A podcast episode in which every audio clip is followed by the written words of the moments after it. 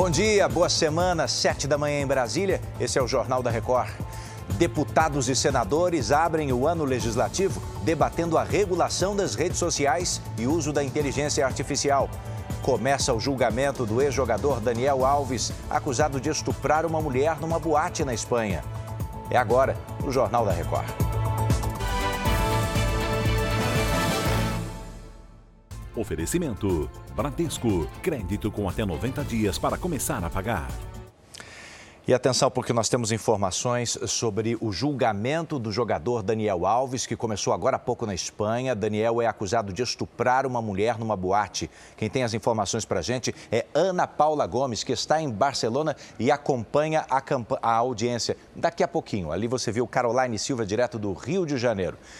Vamos acompanhar. Olá, vão ser três dias de julgamento aqui no Tribunal de Barcelona. Um esquema de segurança foi montado pela polícia com grades e sempre a presença também da polícia para fazer esse distanciamento com a imprensa que acompanha o julgamento aqui fora. Alguns jornalistas credenciados, como é o caso da nossa equipe, vão poder entrar e acompanhar o julgamento por televisões em salas anexas. Mas a gente não vai poder nem divulgar a imagem, nem o áudio do que está acontecendo na sala principal.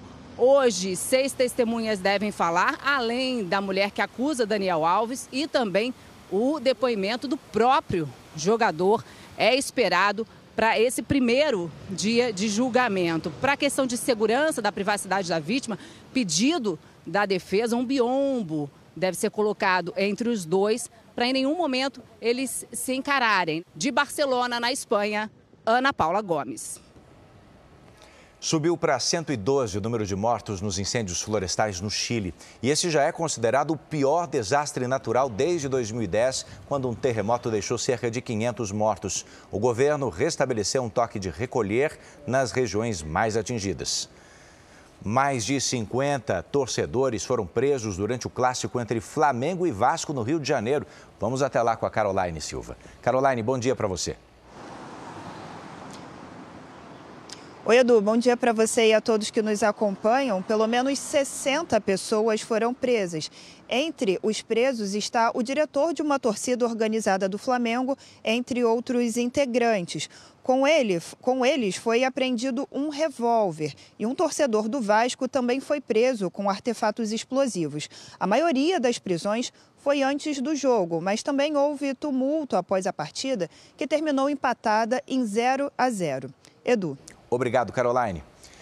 O Congresso Nacional retoma hoje os trabalhos depois do recesso legislativo. Vamos até Brasília com Vanessa Lima. Quais as pautas previstas para esse início de ano aí no Congresso, hein, Vanessa? Bom dia. Bom dia, Edu. Estão no foco a regulação das plataformas digitais e de inteligência artificial, a reoneração da folha de pagamento para os 17 setores que mais empregam no país e a limitação da atuação dos ministros do Supremo Tribunal Federal. Também serão analisados 27 vetos presidenciais. A abertura do ano legislativo será marcada por uma sessão solene marcada para começar logo mais às 3 horas da tarde. Edu. Obrigado, Vanessa.